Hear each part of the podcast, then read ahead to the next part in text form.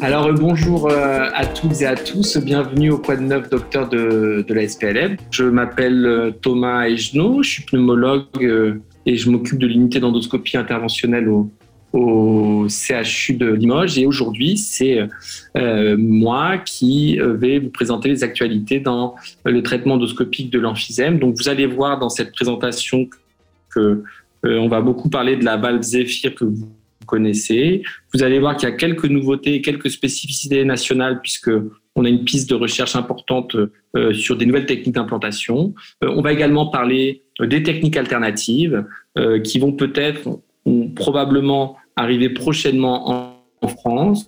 Vous aurez également un panorama des essais cliniques à disposition qui vont arriver euh, prochainement. Et donc, pour résumer sur le sujet, je pense qu'il faut retenir en 2021 que les possibilités offertes aux, patients vont encore augmenter et qu'on va avoir euh, très prochainement euh, de nouvelles techniques qui vont nous aider, comme les valves Zephyr nous ont aidés sur les années 2019 et, 2020, date à laquelle elles ont commencé en, en France.